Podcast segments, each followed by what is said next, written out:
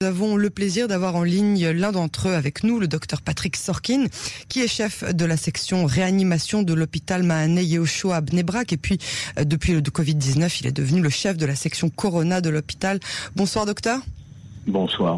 Alors, merci d'avoir accepté notre invitation ce soir encore. Tout d'abord, quelle est euh, la situation actuelle chez vous à Bnebrak?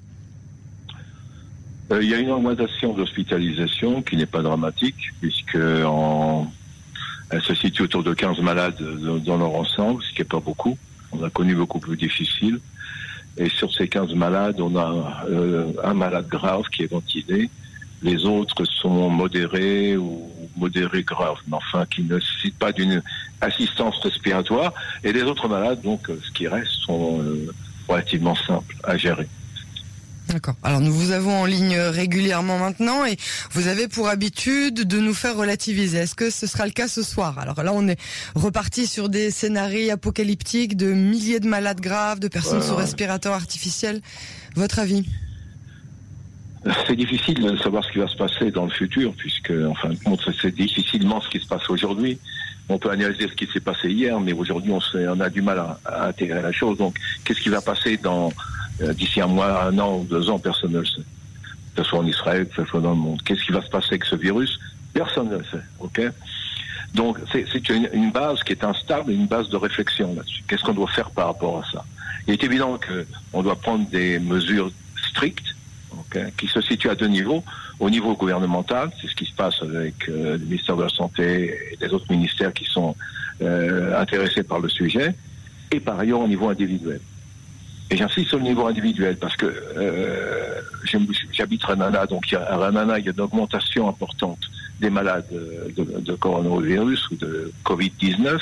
Euh, là encore, ce ne sont pas des malades difficiles, mais, ils sont malades. Et, une augmentation importante.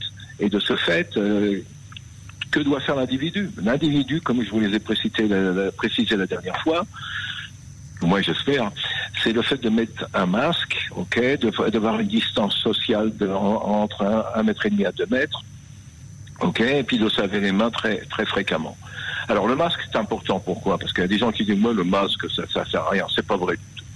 Quand je prends deux individus qui n'ont pas de masque et un parle à l'autre, il y a 70% de possibilités de contamination l'un vers l'autre. Quand je mets un masque, qui est un masque chirurgical, ok, simple, tel qu'on le voit dans les rues, et que l'autre n'a pas de masque, celui qui parle avec moi, il y a une possibilité de, de, contamination de l'ordre de 5%. Donc il y a une, diminution sensible. Et quand les deux portent un masque, la contamination se réduit encore à 1,5%, 1,5%. De ce fait, il y a une indication absolue de mettre un masque. Et là, j'assiste au niveau individuel, parce que c'est là où se trouve la clé du problème si, euh, la communauté euh, israélienne se prend en charge au niveau individuel, elle se prend en charge également au niveau communautaire et au niveau national. Et c'est ça qu'on doit exiger à l'heure actuelle de nous-mêmes. Parce que c'est difficile de se promener avec un masque. Des fois, on l'oublie à la maison. Des fois, euh, ça fait une semaine qu'on a un masque. c'est des choses qu'il faut réfléchir dans le sens où il faut effectivement. c'est le point critique. Masque, se laver les mains et une licence euh, de l'ordre d'un mètre, et demi à deux mètres. Avec ça, on peut limiter les dégâts, je ne vais pas les annuler, mais limiter les dégâts. Et ça, c'est au niveau individuel. C'est ça la chose la plus, plus importante, parce que somme toute, qu'est-ce que va faire, euh, qu'est-ce que fait le gouvernement? Telle ville comme elle a, on la ferme, on va la fermer pendant six jours, après on va l'ouvrir. Les choses ne vont pas changer tant que l'individu ne se prend pas en charge. À partir du moment où l'individu se prend en charge, il prend en charge également la société. Oui, c'est ça, c'est vraiment une responsabilité euh, euh, de, de, des personnes les unes envers les autres. Mhm. Alors docteur, une récente euh, étude de l'hôpital de Shaharet Sedek à Jérusalem montre que plus de la moitié des personnes rétablies sembleraient souffrir d'une part de fatigue prolongée et d'autre part de détresse respiratoire, même plusieurs semaines après leur rétablissement. Vous, vous avez traité de nombreux patients lors de ce qu'on peut peut-être appeler la première vague. Est-ce que c'est un symptôme que vous avez constaté chez vos patients aussi? Alors oui, effectivement, euh, les suites, on, on, suit les malades euh, plus d'un mois après leur, euh, leur rétablissement.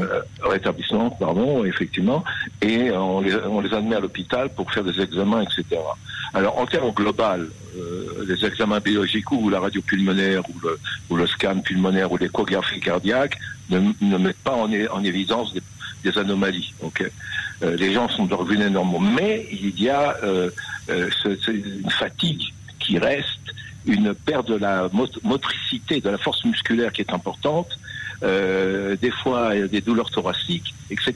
Donc, il y a des séquelles euh, qu'on a du mal à, définir en termes d'atteinte euh, d'organes, puisqu'on n'en voit pas d'une manière macro, j'entends, hein, je ne sais pas ce qui se passe au niveau micro, mais ces, ces phénomènes existent et existent dans une grande majorité des malades qui sont sortis, qui ont été de la maladie, alors qu'ils étaient euh, ventilés, etc. Donc ils sont sortis en bonne santé, entre guillemets, ils étaient contents et nous aussi. Mais quand, mais à la longue, euh, au moins euh, sur, le très long terme, il y aura des séquelles euh, qu'on connaît vraiment pas encore. Voilà, absolument. Alors là, on sent que le gouvernement fait tout pour laisser l'économie travailler, pour ne pas nous reconfiner. Mais est-ce que vous pensez qu'on va tout droit vers un reconfinement général? Non, je pense pas. Je pense pas. Je pense qu'il y aura des, confinements, euh, euh, comment on appelle ça, les de, de, ou de villes, mais pas un, confinement général, parce que c'est au niveau économique, c'est la catastrophe. On n'a pas le moyen de se, rétablir après ça. Donc il y a, y a, une balance qui est excessivement euh, difficile à atteindre entre d'un côté et ce qui est plus important, c'est la santé euh, du peuple d'Israël, ou d'un autre côté, c'est la santé économique du peuple d'Israël qui est aussi importante. Ok, donc il faut jouer là-dessus. Euh, c'est pas facile, vraiment pas facile. Docteur Sorkin, merci beaucoup pour euh, vos précisions et votre analyse.